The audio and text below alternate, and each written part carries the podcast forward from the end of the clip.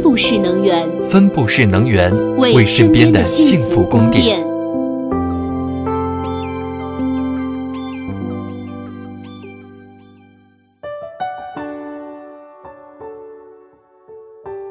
大家好，不知道大家还记不记得上次我们在介绍分布式能源系统的储能的时候，曾经问过大家一个问题：你觉得在未来人类还能用什么来储能呢？当时大家的回答真的是五花八门，脑洞大开。有说把电能储存在云里的，有说用脂肪来储能的，甚至还有说用电气怪兽来储能的。主播就想问一句：你说用电气怪兽来储能，皮卡丘知道吗？其实呀，有很多听起来很神奇的储能方法，在现实中已经实现了。比如说，石头其实也能当电池用，这是怎么回事呢？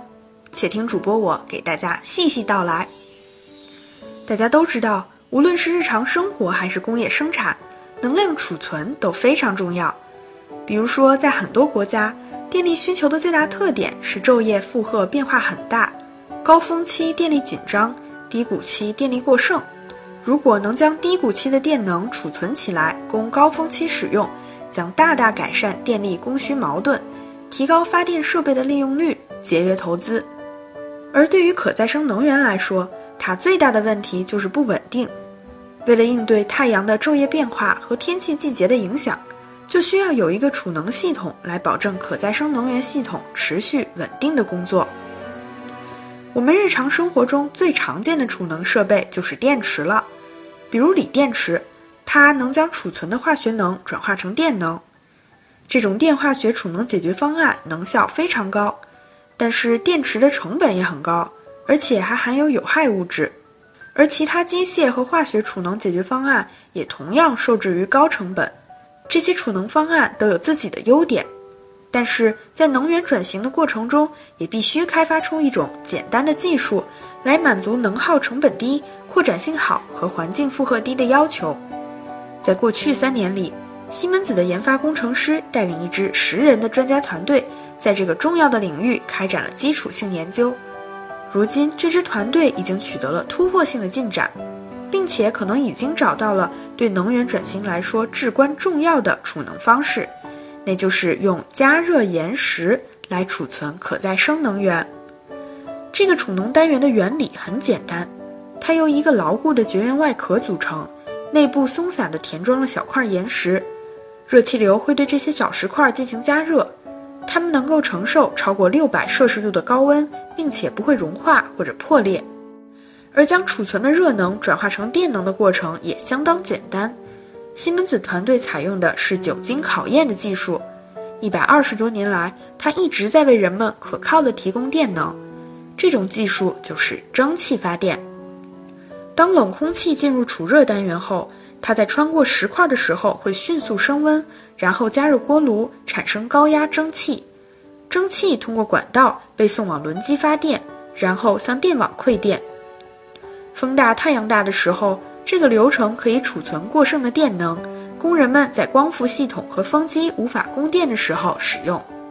这个创新的储能单元可以储存一周的电能，主要用途是在能源短缺的时候进行两到三天的连续供电。这个解决方案不涉及任何燃烧，几乎不会产生任何排放，也不存在爆炸或者火灾的危险，而且所使用的岩石可以从全球各地的采石场获取。如果西门子团队可以证明这个系统能够按照预期工作，那么2019年德国将建设一家300兆瓦的试点电厂。西门子正在考虑针对这个电厂和一家能源供应商或项目开发专家展开合作。一旦新系统做好上市准备，它将用于为一座中型城市供电，电能输出将达到一百兆瓦甚至更高。听了这个故事，大家有没有感觉到储能的重要性呢？其实呀，在分布式能源系统中，储能是非常重要的一部分。它到底有多重要呢？让我们请西门子中国能源管理集团中低压设备与系统产品管理部门的刘涛来给我们科普一下。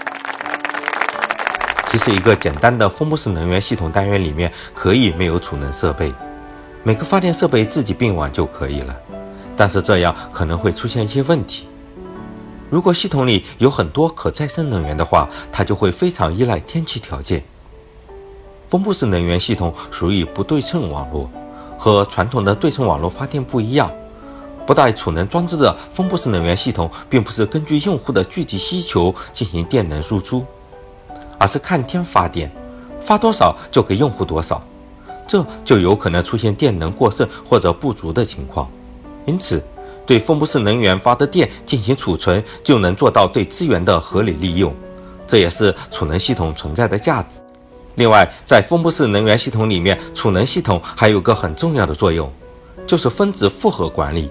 分子负荷管理其实就是消峰填谷。大家都知道，工业及商业用电的分值一般都集中在白天工作时间，而居民用电分值时间一般都集中在非工作时间。但是分布式发电则根据气候条件进行发电，如果发出来的电用不掉，那就浪费掉了。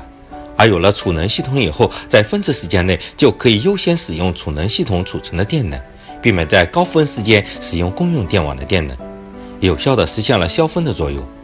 同时，在非高峰时间，储能系统不仅仅可以从分布式发电系统里面获取电能，同时也可以从公用电网中获取电能并储存，有效地利用用电低谷的电能实现填谷的作用。怎么样，是不是长知识了呢？听完了故事，下面咱们就进入今天的互动问题。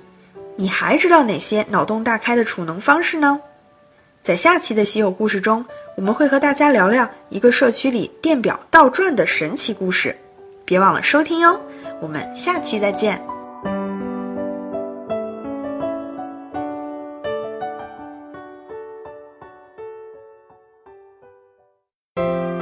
订阅科技不怕问。用知识唤醒你的耳朵。西门子调频一八四七。西门子，博大精深，同心致远。